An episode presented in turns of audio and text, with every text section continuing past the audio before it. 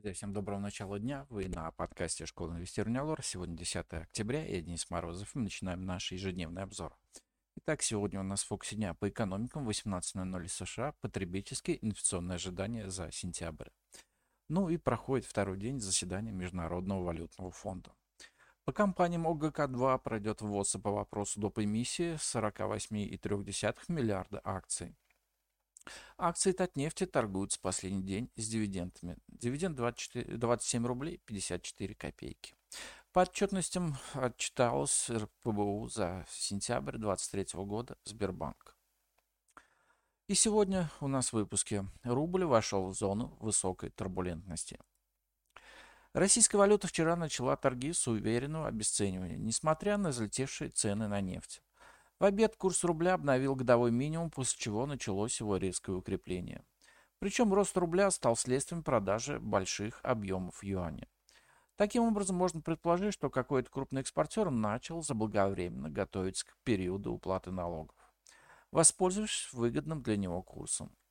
Не исключено также, что кто-то из госкомпаний по просьбе монетарных властей вывалил на торги большой объем юаней, чтобы сбить курс и, возможно, зарождение небольшой паники на валютном рынке. Сегодняшний день будет важным для рубля. Если по паре доллар-рубль удастся удержаться ниже сотни, то велика вероятность ухода в район первой поддержки 96,5. Но на сильное укрепление национальной валюты мы бы не стали закладываться. На утренних торгах рубль дешевел к доллару на 0,6%, и пара доллар-рубль снизу вверх подбиралась к сотне. Впрочем, в течение дня ситуация может поменяться несколько раз. Рынок акций ожидаем вырос на, э, на скакнувшем более чем на 4% нефти. А лучше рынка торговались акции многих нефтяников, которые и остаются нашими фаворитами на ближайшие дни. Непростая техническая картина по Роснефти. Бумага начала торговать, тор, проторговывать зону сопротивления 550-562 рубля. Следующая бригада расположена совсем недалеко, около 580 рублей. После нее бумаги будет открыта дорога на покорение годовых максимумов. Но для преодоления этих сопротивлений нужен рост нефти, а его как раз сегодня утром не наблюдается. Нефть дешевеет на полпроцента и стоит чуть дешевле 88 долларов. Не исключено, что нефть уже заложила премию за израильский риск, и теперь ей нужны новые драйверы роста. «Газпром» нефть сумел обновить исторический максимум и остаться чуть выше сопротивления 729 рублей. Формально бумаге открыта дорога в космос, но без поддержки стран нефти восходящее движение продолжить она не сможет. Ждем отчетности Сбербанка, которая должна показать, как на балансах банков отразилось повышение ключевой ставки ЦБ.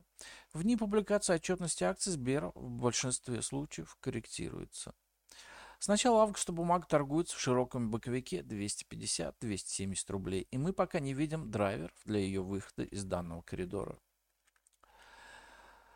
Не изменилась принципиальная картина по самому индексу Мосбиржи. Он торгуется чуть выше середины боковика. Если сегодня рынок не получит новых драйверов для роста, желание зафиксировать вчерашнюю прибыль будет превальвировать.